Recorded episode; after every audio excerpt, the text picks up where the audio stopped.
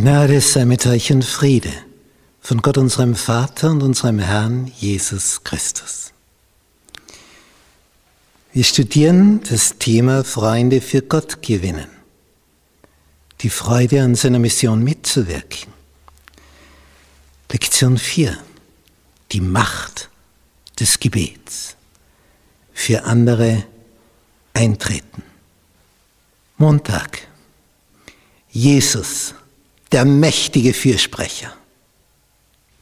Dienstag. Die Fürbittgebete von Paulus. Viele der Briefe, die wir heute vom Apostel Paulus in der Bibel finden, schrieb er im Gefängnis. Er wird sich auch im Gefängnis gedacht haben, warum bin ich nicht draußen und kann predigen? Ja, dann hätte er nur die erreicht, die ihm gerade zuhören. Er ist im Gefängnis und schreibt. Und wer schreibt, der bleibt. Nämlich die Worte, die bleiben im Gedächtnis. Jetzt hat er Zeit zum Schreiben im Gefängnis. Und das ist uns erhalten geblieben. Was für ein Schatz. Und da schreibt Paulus, gibt es so Einblick in sein tägliches Leben des Fürbittengebets. Zum Beispiel im Brief an die Epheser, das ist ja der, der Ort, die Stadt, wo er am längsten verweilt ist, drei Jahre.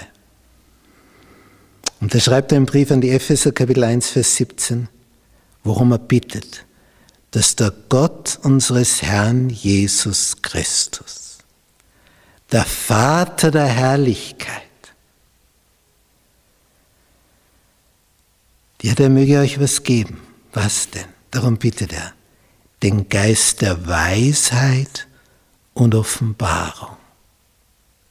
Wer weise ist, begeht keine Dummheiten.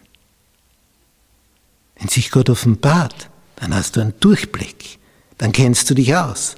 Dann geht was vorwärts.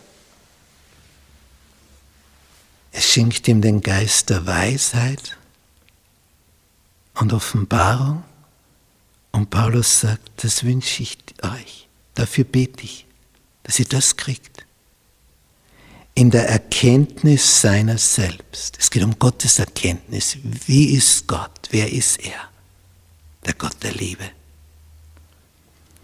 in Vers 18. Ich bete für euch um erleuchtete Augen eures Verständnisses. Wir sind blind. Wir brauchen Erleuchtung. Und dafür bittet Paulus, dass ihnen die Augen aufgehen. Vers 19. Und was auch die überwältigende Größe seiner Kraftwirkung an uns ist, die wir glauben. Die überwältigte Größe seiner Kraftwirkung an uns. Gemäß der Wirksamkeit der Macht seiner Stärke. Da, da ist eine Kraftquelle, stellt Paulus klar. Eine Kraftquelle.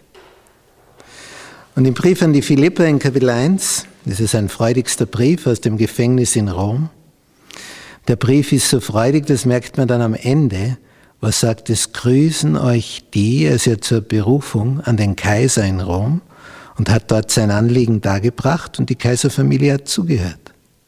Ergebnis? Es grüßen euch die und die und die, meine Mitarbeiter, und besonders die aus dem Hause des Kaisers. Aus dem engsten Kreis des Kaiserhauses gab es Bekehrungen. Und Paulus ist außer sich vor Freude. Das hat sich also gelohnt, diese Berufung an den Kaiser. Und in Kapitel 1, Vers 6 in diesem freudigen Brief an die Philipper schreibt er, weil ich davon überzeugt bin, dass der, welcher in euch das gute Werk angefangen hat, es auch vollenden wird. Wer hat es angefangen? Er. Wer wird es vollenden? Er. Er wird es vollenden bis auf den Tag Jesu Christi, nämlich seine Wiederkunft. Paulus wusste um diesen großen kosmischen Kampf, wo der Feind begehrt, dich zu sichten wie den Weizen. Und was weißt du von Jesus? Ich aber habe für dich gebeten, dass dein Glaube nicht aufhöre, dein Vertrauen zum Heiland. Das ist ein Rettungsanker, dein Vertrauen. Menschen, da gibt es wenige, die unser Vertrauen verdienen. Wenige. Aber bei ihm,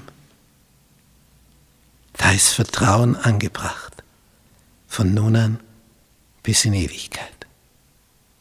Bei ihm.